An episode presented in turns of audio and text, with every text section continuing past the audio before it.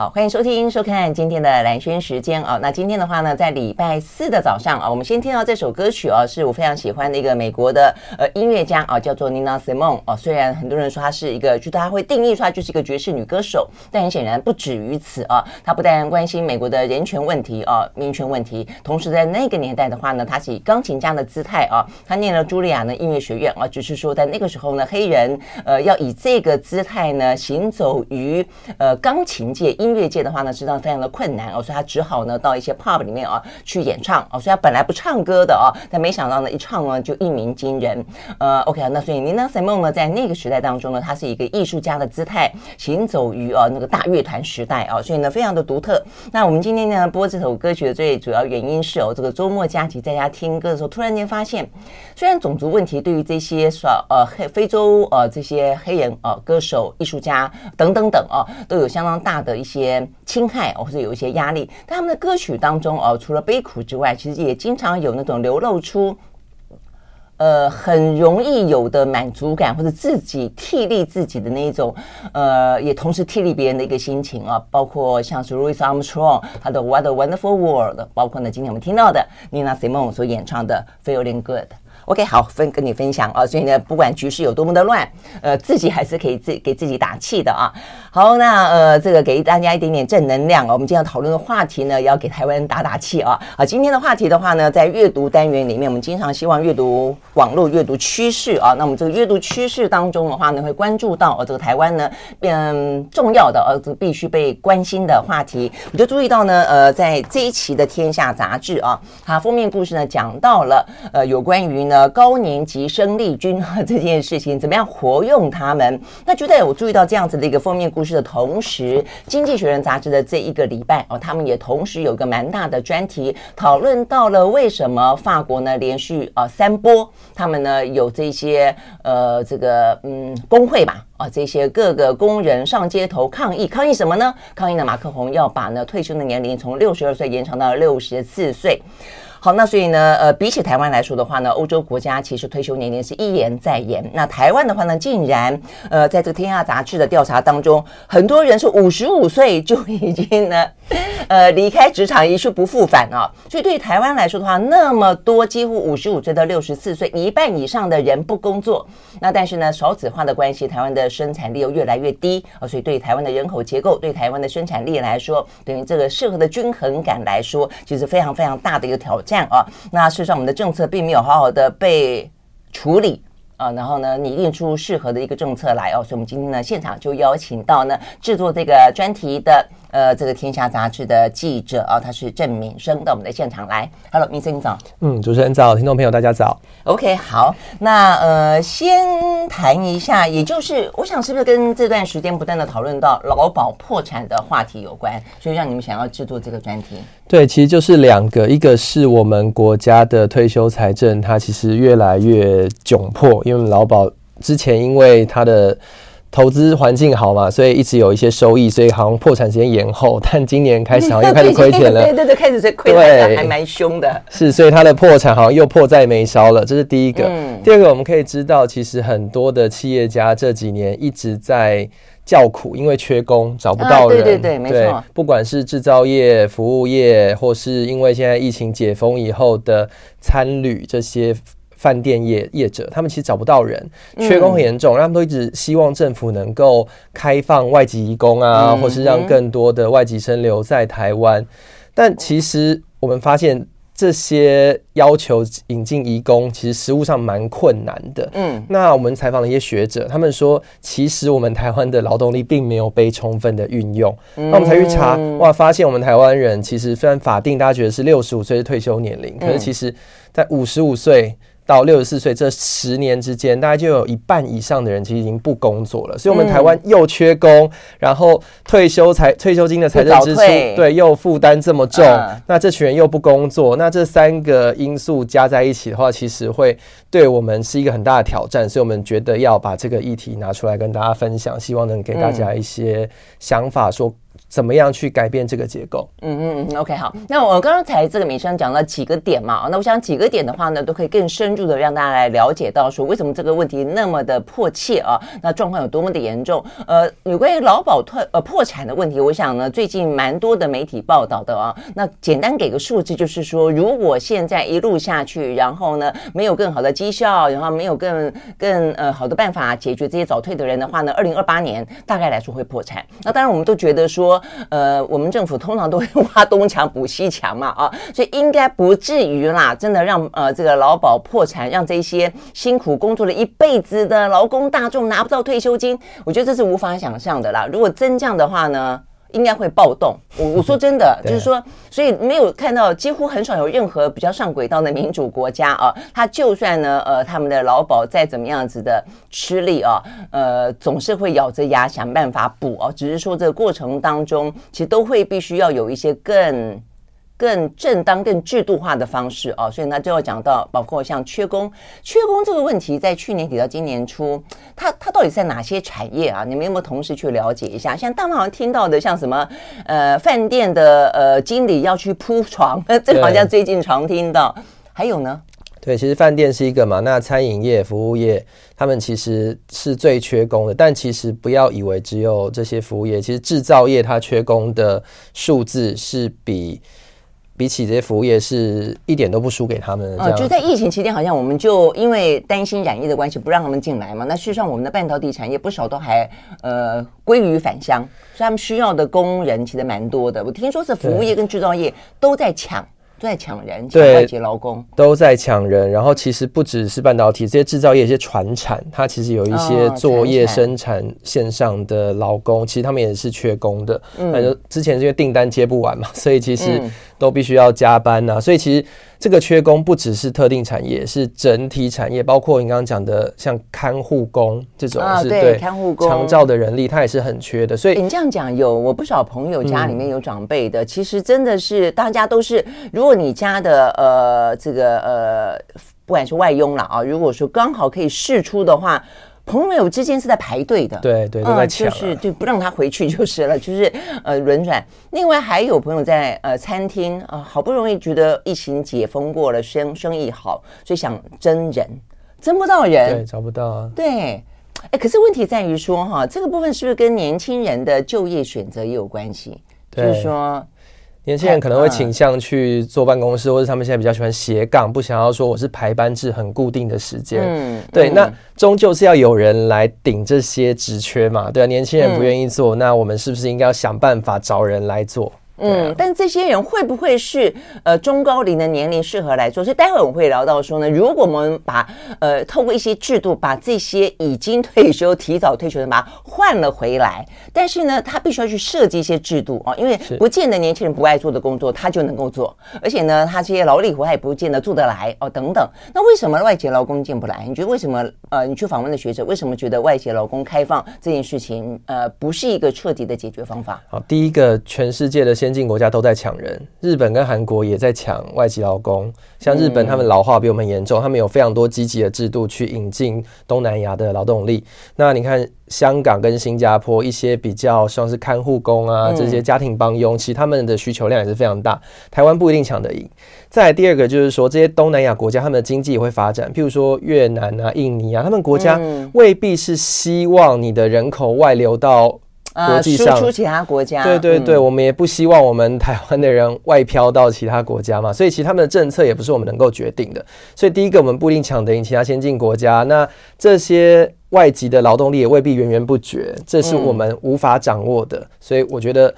要引进外劳，其实还是蛮挑战的。嗯嗯嗯，所以回过头来就回到我们今天要讨论的话题，不如啊，这个其他问题或许都可以同时并进，但是重点在于说，我们有一块真的是过早的哦，可能被浪费了，然后没有去注意到去怎么样的留住他们的一群百万，有多百万呢？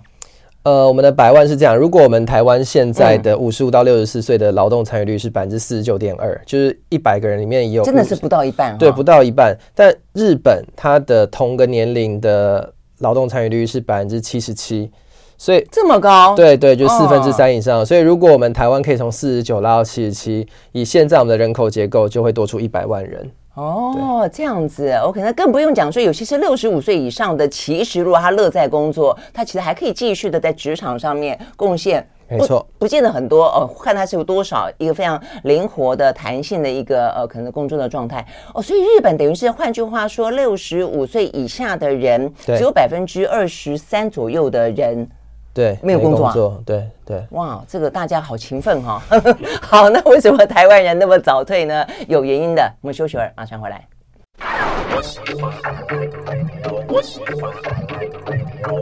好，回到兰萱时间，继续和现场邀请到的《天下杂志》的主编啊，这个郑敏生来聊这次他们规划的话题啊，叫做呢找回消失的一百万的劳动力哦。我们刚刚讲到这个一百万的计算方法是，如果我们不要说大家通通都百分之百的啊留在职场，就像日本就好啊，百分之七十几的呃五十五到六十四岁的人留在职场的话，就可以有一百万人在职场上哦，那可以活用高年级生力军。那我想高年级实习生。跟这个电影啊，这个多年来啊，大家都很爱看，因为他真的编得还蛮好的啊，而且呢，这个演员都很厉害，罗伯·迪尼诺啊，这个什么安海瑟薇啊，呃，演技都很好，然后又用一个非常生活的方式啊，来凸显一个其实蛮尖锐的话题啊。那但是看了以后，大家笑一笑，大家看了以后呢，心有戚戚焉。但是对于政府来说，他。不能看了就算了，因为我们看了或者我们评论了，呃，这个提出观念了。我还记得好几年前，我们就在讲到说呢，怎么样子进行职场的职务的重设计。那对我们来说，我们手上没资源，我们说过了，就认为呃，可能可以唤醒大家。但是真正要把它落实下来，必须要靠政府哦。好，但是显然的，目前还没有。那所以我们看才会看到说，刚才讲到早退的人哦，是这么的多。呃，这敏生他们这边有一个。嗯，数字啊，讲到跟 OECD 的呃高年级生的劳动参与率来比，我们还不只是比日本差哎，我们在接近四十个国家，因为 OECD 大概有接近四十个国家嘛，我们排名倒数第五，对，这么差，只比什么国家好？只比南非、土耳其、卢森堡、罗马尼亚。还比希腊差，哎，希腊是那种濒临破产的那个，对啊，被人家想说很懒散的国家了，被西欧的国家说南欧很懒散，那我们当然觉得他或许有点点成见了哦。不过他们呃很喜欢享受生活，当然也是一个事实。对对啊，但是为什么台湾会比他们还糟糕呢？对啊，因为我们也是这一次找了数据摊开来，发现我们。比日本或韩国差，可能我们也不会太意外嘛，因为这两个国家也是工时很长，大家很勤劳的。对对对。但跟一些欧洲，我们就觉得，哎，欧洲人好像都是福利好啊，然后退休的早，享受生活，尤其希腊或是比如南欧国家。对。但我发现一比希腊、意大利，我们都比他们还低，而且。这个是二十年前，其实台湾不输给他们的，他们是在这二十年来突飞猛进，所以希腊已经超过台湾，而且还超过的不少。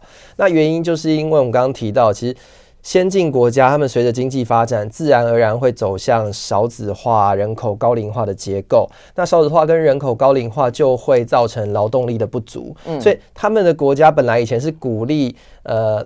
劳工早点退休，享受生活，给年轻世代机会，解决青年失业率。但现在发现、uh,，OK，所以鼓励早点退休，其实背后也有一些目的，就是的一些目标。他们在九零年代到两千年初期的时候，他们的政策一向是鼓励说，因为青年失业率，欧洲青年失业率，我们印象都在到十百分之十以上，其实是挺高的。嗯嗯嗯那他们就希望说，哎，老的可以先退，享受退休生活，我们国家给你退休金。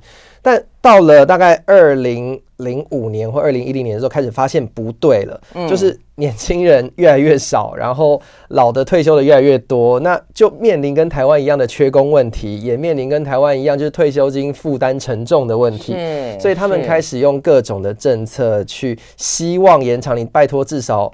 先工作到六十五岁，然后或是我们再慢慢的把退休年龄延长。像法国，它是比较慢在经历这个过程的。德国跟英国现在的退休年龄都已经六十六、六十七岁了，上面有一个循序渐进的过程。那台湾其实我们老的是全世界最快的，就是我们马上就要进入超高龄社会了。可是我们好像对这一方面的准备是相对比较不足的，比欧洲国家走的还慢的，更不要说比起日本、韩国。嗯嗯，就讨论好像都有稍微在讨论，嗯，但是真正的展开行动力哦，从制度上面呢去做改革，其实真的是非常的慢哦。而且刚刚敏珍讲到一点，就是说当西方世界国家他们本来就透过你的政策想要去调节一些社会现象哦，所以先前是因为青年失业率高，所以想要说让年长者可能先退，然后呢让整个退呃。整个的晋升的管道是畅通的，但有一个重点在，他们后来发现这两个其实并不相冲突，并不是说你年长的人退，年轻人就会愿意工作，而且就会去顶他要空出来的工作，就发现不是，对对，呃，就发现说，当你年长者退之后，其实呢，青年的失业率并没有降低。这是很重要一一点，然后再加上呃，他们的人又越来越少，然后整个社会的生产力又越来越低，所以你等于是白退了哦，等于本来期望他退，然后让另外一群人进，但是退了之后并没有进哦，所以呢，等于是呃一边少一边早退，所以到最后整个的社会呢就空荡荡哦，呃，所以这个问题才会显得这么的迫切。好，所以呢，也就是回到现在的新闻的时事当中，所以为什么法国法国的话呢，这次马克龙坦白讲，他还挺。挺硬的，就还蛮挺得住的哦。因为你看那个罢工的人潮，从第一波、第二波，第二波人最多，上百万人上街头，哎，这是非常吓人的数字啊。那当然，第三波人多一点，因为他的态度看起来是非常的 呃坚定不摇的啦。哦，那但是也就是因为回到说，我们讲到了欧洲大部分的国家，德国六十七岁，法国呃，这个法国现在是六十二岁嘛啊。那但是像英国六十六岁啊之类的，他们都已经呃去修正了，跟上了这样的一个。呃，少子化的脚步了啊，那尤其是像呃欧洲国家，以前都还蛮设立社会福利国家的，后来他们现在整个的呃退休金啊，一些税负制哦等等，他们这个社会福利的想法也也开始做了一些转变了哦，也都是因为啊这个整个年长者如果过早退休的话，其实是对他们的政府财政压力是很大的啦哦。好，所以我们休息了再回来哦。所以呢，当嗯我们啊这个连比。乐于享受生活的欧洲国家，都更快的啊去享受我们的退休生活的时候，是他们呃是台湾的这些呃五十五岁的人真的不想工作吗？你们有调查对不对？其实呢也未必啊，真的是不想工作。有些人是想，但是留不下来。为什么？马上回来。I like 103, I like radio 好，回到兰萱时间，继续和现场邀请到了《天下杂志》的主编郑敏生来聊呃这一次的他们的封面故事啊，讲到如何活用高年级的生力军啊。那呃，这个对台湾来说的话呢，这个话话题坦白讲，真的还蛮迫迫切的啊。呃，我们刚刚讲到很多的原因，那但是回过头来，那为什么五十五岁到六十四岁的人他们会那么早退？是真的怕破产，所以早点领吗？我记得有一波。对不对？在几年前也是讨论到说呢，这个借呃劳保呃劳退可能会破产，然后那次讨论呢就是挺挺政治性的哦，所以呢让大家对很恐慌，然后呃政府再怎么喊话也没用，所以大家就退了一波哦。那当然这是一个，但是现在我们刚刚也讲了，就是说问题很严峻哦，但你说真的要说到领不到，我当然觉得不至于啦哦，所以一定有别的原因。那所以呢，你们做了一个调查，对不对？为什么这些人要退？好，其实要退有两个原因，第一个就是制度上的问题。其实我们台湾现在五十五岁就可以办退休，你就有资格去领劳保老年给付，就是我们台湾的退休年金啊，就每个月月领的这样子。那现在的。可以请领的法定年龄慢慢在往上调当中，但其实以今年来说，其实你只要五十八岁，你就可以领了，只领的比较少而已。对，会会会打折，不是吗？对，会打折，但是我们发现有百分之二十几的人，他宁可打折，他也要领。就表，所以为什么？对，就是他们有经济压力啊。因为如果你没有经济压力，你当然就是可以等到法定年龄再领嘛。嗯、那这些人就是我们说的，他可能其实。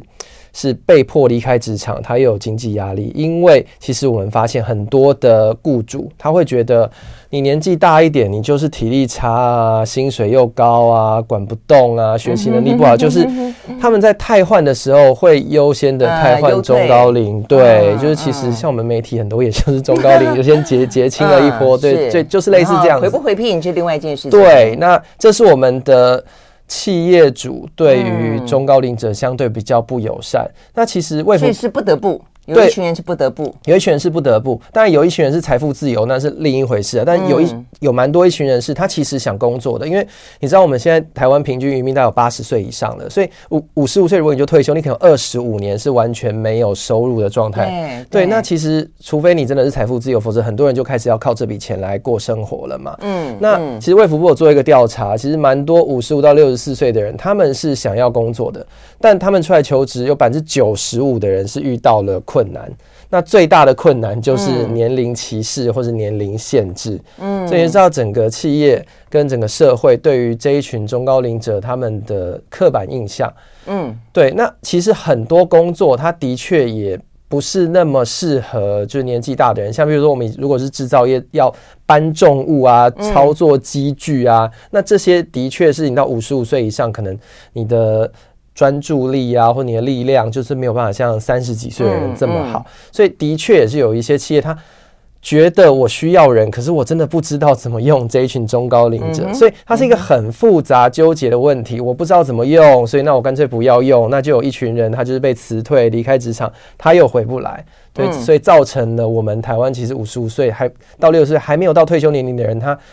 大量的退出职场，超过一半的人已经没有办法继续工作了。嗯嗯，对，所以我觉得这个世上真的还蛮惨的，而且尤其是我们刚刚一直都是从劳动力、生产力的角度哦，从职场，呃，因为缺人啊，从这个角度觉得说有一些还可用堪用的人，而且愿意继续工作的人，从这角度去谈他。但如果说从另外一个角度，就是说退休人口这么多，其实第一个我们就是我们刚刚讲到，不断的去领退休金，政府的财政会出问题。第二个，这群人是是。是没工作，是要让整个社会去养他的。对对，这是一个很大的问题啊、哦！嗯、你去你去想象，我看你这边也举个例子，你的一个企业里面，如果百分之二十的人不堪用，没有去做任何的贡献，然后他对他自己本身来说也失去了人生的意义的时候，其实是，是会有危机的。好，那你把一个企业换成一个国家的概念去看，一个国家有百分之二十以上的人。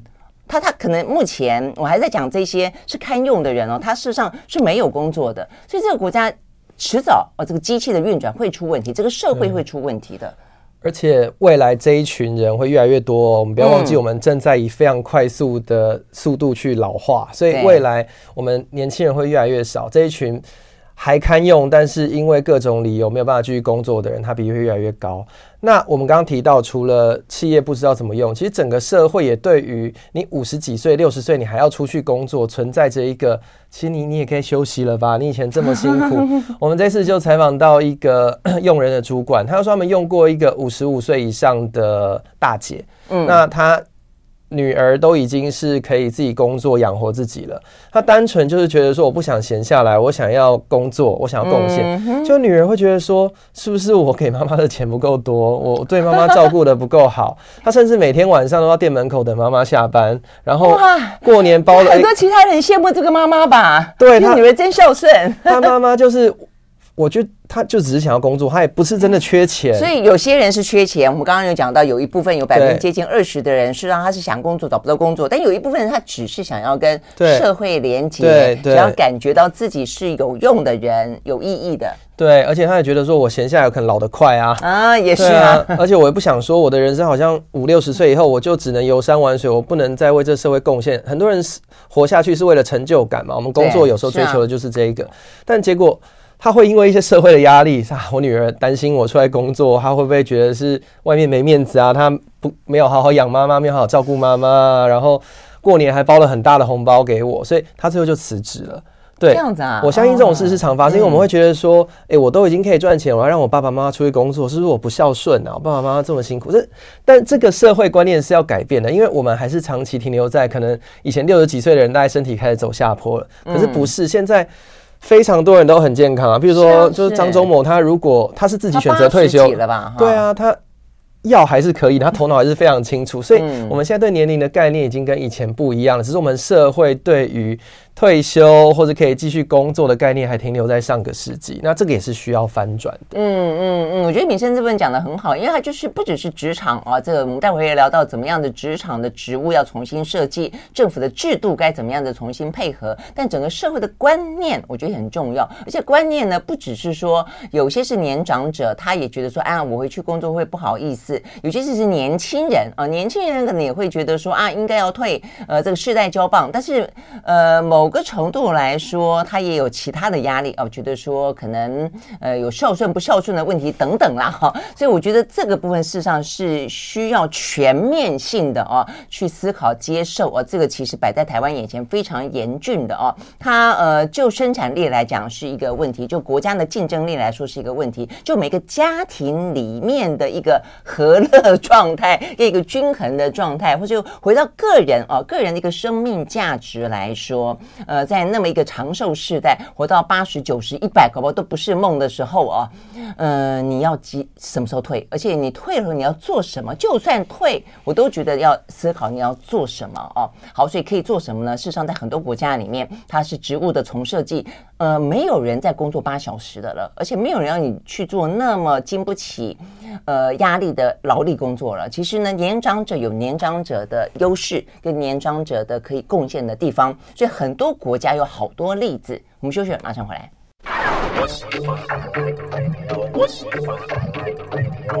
好，回到蓝轩时间，继续和现场邀请到的《天下杂志》的主编啊，这个郑敏生来谈这个话题，怎么样活用哦、啊，这个高年级的呃生力军，全世界啊都在思考这个话题，呃，更不用说台湾的老化的速度实际上是更快的啊，最快的当然是日本啦、哦，所以我们刚才也讲到日本的话呢，呃，那么多年来啊，他们就在思考这个问题，都在活用这个问题，在关心这个问题，所以你发现针对很多老人家的什么住宅啦、用品啦，一大堆琳琅满目，自己觉得他们。在。他们在正视这个问题嘛？啊，那更不用说，现在很多中高龄的呃这些大哥大姐们都还在职场上哦，所以才会有刚才那个数字，百分之七十七点多的五十五岁到六十四岁的人还在呃这个位置上。韩国也是啊，我都还记得我们聊过一个韩国的例子，讲到他们弄了一个咖啡厅哦，专门就是让这些呢大哥大姐们来呃这个呃工作，然后给了另外一些很不一样的啊这个吸引力哦，所以来客率非常高啊。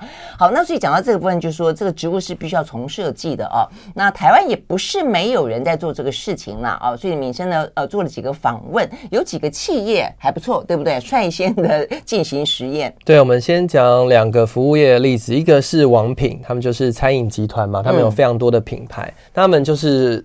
被饱受缺工的困扰，这年轻人都找不到嘛？对，那他们就开始想说，那我们来找一些中高龄的大哥大姐来试试看好了。但一开始找的时候也发现遇到很多问题，因为其实餐饮业你知道那个尖峰时间忙起来，真的就是哇客满啊，到处大家都要点单啊，要服务啊，要上菜啊。那对于一些就是。年纪比较大的的长辈，比如长辈大哥大姐，那他们可能服务业的经验也没有那么的丰富，他们压力是非常大的，就是会忙不过来，就到处都在叫你这样子。嗯，那一开始也遇到瓶颈，可能就是会会不知所措。那王品就发现了，他们必须要帮这些中高龄者做一些职务再设计。嗯，像譬如说外场。他们就是用分工的，不要说一个人身兼多职。我今天我就是单站式的，我就是负责在这边呃备料。假设它是一个吃到饱的的的餐厅，它要有一些食材，我就专门负责备料。那有的人就专门负责就是清洁，就是诶客人离开以后，我就负责去把桌子收一收。他每个人有各自不同的任务，那责任归属很明确。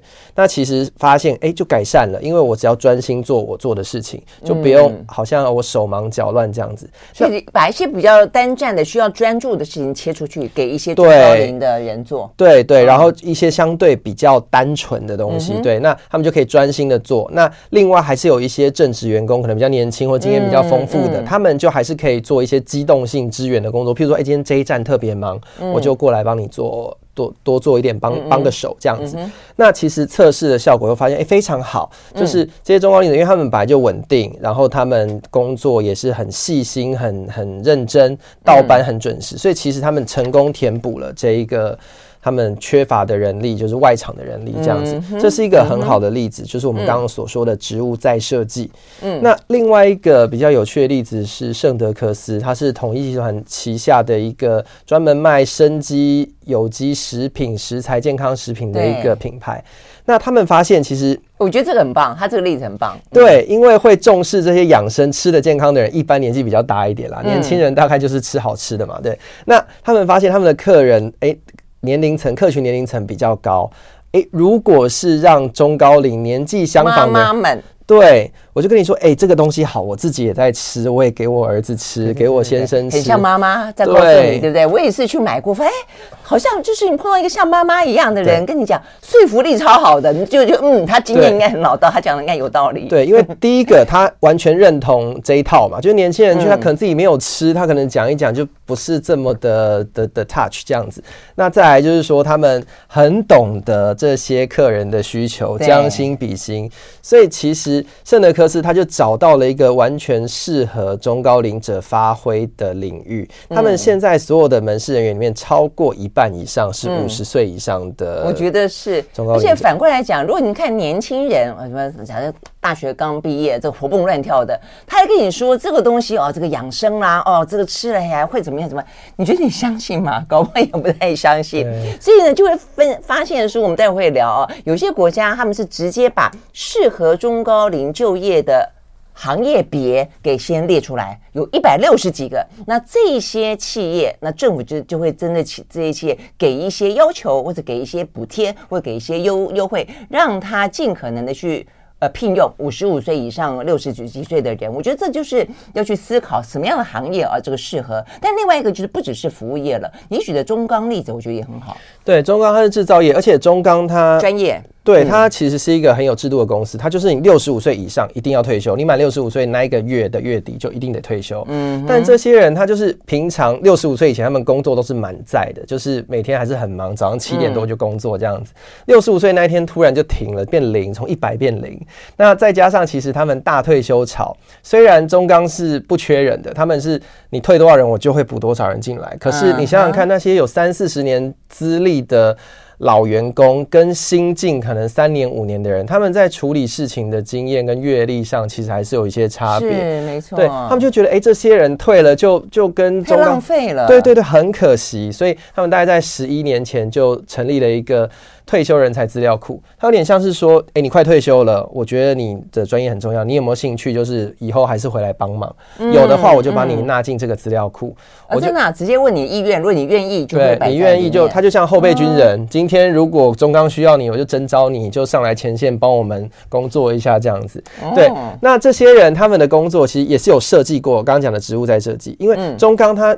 一般的员额是很齐全的，所以这些顾问回来，他不会去做 daily 的事情，做的跟以前不一样，就也不会去抢你原本的饭碗，就是了。对对对。因为我觉得有时候年轻人也会担心说啊，那这些中高龄都回来，那我的工作在在哪里？对，完全不会重叠。那他们做的一些就是规划，譬如说，哎，现在俄乌战争，我们的原物料出现了涨价、匮乏，那以前。负责买原物料的人，他这个时候就会来当顾问，说：“哎，你可以去哪里买？譬如说，我以前在加拿大买，我现在改去澳洲买，但是澳洲的这个材质品质啊，什么可能有一些不同。我们在调配方的时候有什么不一样？就用他丰富的经验去传承。但实际上要决定去哪里买的，还是现职的员工。嗯，那这就是一个经验传承分享，跟或是有一些长期近邻转型的规划。哎，我以前的经验，这可以怎么做？就是一个传承。那他们是相辅相成的，不会像一个 coach 在旁边，对对。对对对，不会干扰一般的员工，嗯，但是又可以在需要的时候就给他们一些协助资讯。这就有点像高年级呃实习生，实习生里面的劳勃迪尼洛的角色了啊，哦！我觉得这个是很棒的，这个就是你的过去累积的人生呃智慧跟你的。工作经验，事实上，事实上是可以帮助这些年轻人更快的茁壮，光公呃，这个替公司啊、呃，这个能够更多的发展。尤其是你这边中间还讲到一个，就一般有时候在主管职上面，每天眼前事情都忙不完了，你可能没有办法去思考一些中长期的规划。嗯、对，但是顾问这些顾问们哦，他们其实是是比较有这样的闲暇跟有这样的一个能力，去帮你看远一点点，所以他可以帮你做一些规规划的哦。哎，但是我觉得也很棒，就是说中钢让这些人。回来，他那工作状态好令人向往哦。有那种工作三个月休息三个月，对，那再回来的，嗯、也有那种一个礼拜才上两天班，对，因为其实很多只在是只上几个小时。中高龄者最需要就是弹性，因为第一个他可能不想要这么累，不想这么拼了。再来，可能家里有一些长辈更老，可能九十岁的长辈需要照顾，他可能没有办法每天都工作，所以他们最需要是弹性。所以中钢给他们的就是一个发挥的舞台，同时又兼顾弹性，对他们来说，哎，还可以有一些收入，Why not？对对，而且薪水好像是保证是原本现在职的时候的。多少几分之几？他们没有透露，但他们就是说，你原本的薪水多少，你回来的顾问就是会跟原本的薪水联动，而且不会亏待你。嗯、他们都说绝对没有亏待。嗯，对啊，OK，好，所以呢，这几个例子是台湾啊，这个少数啊有的啊有思考，但是就其他国家来说，因为我们现在要讲的是一个全面性的制度，所以我们休息回来看看全面性的制度哪一个国家做的最好。I like 103, I like radio 好，回到啊，兰萱时间，继续和现场邀请到的这个天下的主编郑敏生啊，来谈有关于呢，怎么样活用啊，这个可能有一百万人这么多的啊，这个在台湾的缺工状况底下，在劳保的呃这个快要破产的状况底下，可以去解决这个问题，也解决每一个人呃家庭跟人生啊这个生命意义的问题了哦。那但他需要一个全套的，我觉得啊，有就完整的思考，由于政府有资源，政府有一个呃改善制度的能力啊，所以我们可不可以举几个国家的例子，你们去研究之后觉得最好的。好，刚刚其实有稍微提到韩国啊，它是用政府来带头解决企业不知道该怎么用中高龄者的问题。嗯，他们其实有一个法律叫《高龄者优先雇佣令》，他们这个法律它就定出了一百六十种职类，它是适合来聘用中高龄者的。那这一百六十种职类，如果政府或是这种财团法人跟政府相关的机关有出缺的时候，你要优先雇佣中高龄者。嗯，那它是规定，直接规定。对，政府带头做，因为民间企业你没办法强制他嘛。那政府带头做，告诉你可以可以怎么做，哪些可以雇佣。那你每年要。制作报告说你雇佣你遇到什么问题啊？你的成果如何啊？嗯、那这些成果报告他们可以进一步的来对社会分享，让民间企业也知道，OK，用中高龄者，他其实这些职类不仅可以用，可以用完以后可能遇到什么问题，但也有哪些优势，他可以很明确的了解。他是用政府带头，让企业慢慢意识到，OK，原来这群人他也是可以有战斗力的，并不是说是负担。就有些企业可能会想用，那不知道怎么用才好。对对对，对，所以韩国它的是用政府来带动，嗯、那所以他们的成效非常好。他们其实五十五到六十四岁，到百分之七十的劳动参与率哦，就已经接近那么高了。对对，比台湾多很多。对对，接近日本这样子。他们有碰到什么样困难呢？在过程当中，他们需不需要补贴啊？他们当然对于企业来 雇也是有补贴的，嗯、但他们对对对。就是相对的，我告诉你可以怎么做，然后你企业如果真的聘雇，我会给你一些补贴。但台湾现在差的就是，我只给你补贴，可是很多企业不知道怎么用。你给我那个每个月两两万块的补贴，其实我我还是不知道。台湾现在有补贴吗？台湾有，台湾有一个中高龄就业促进法。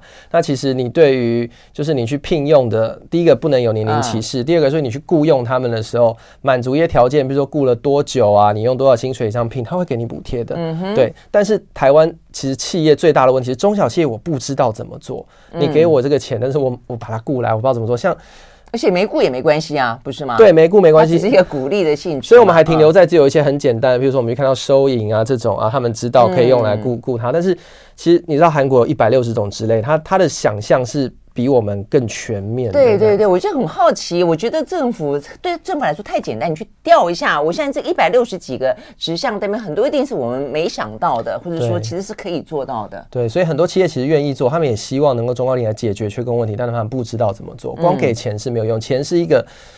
必要的条件，但还不够充分，这样子。嗯、对，嗯、那我觉得另外一个很好的例子是荷兰啦。荷兰它其实就是像我们刚刚说，它一开始是为了鼓励就是早点退休，让年轻人机会解决青年失业率的。嗯，但他们大概在二零零八、二零一二之间发现不对，所以他们做了三件事情。第一个是先取消了优惠退休的制度，就像他们一定要到。六十五岁以上才可以去领退休金，之前是鼓励你早点退就可以领退休金。Okay. 第一个，这点很重要，因为我们很多早退的，事实上我们政府是说，我们的法令是六十五岁退休嘛？法令六十五岁退休，啊，对，不对。对，但是我们，你你你你爱多早退，你就我们五十五岁就可以退了，就可以退了。对对对，所以比其他国家是有一点点强制性的。对，强制性，然后他就是把退休金改成说，你做越久领越多啦，就是用财务诱因来来让。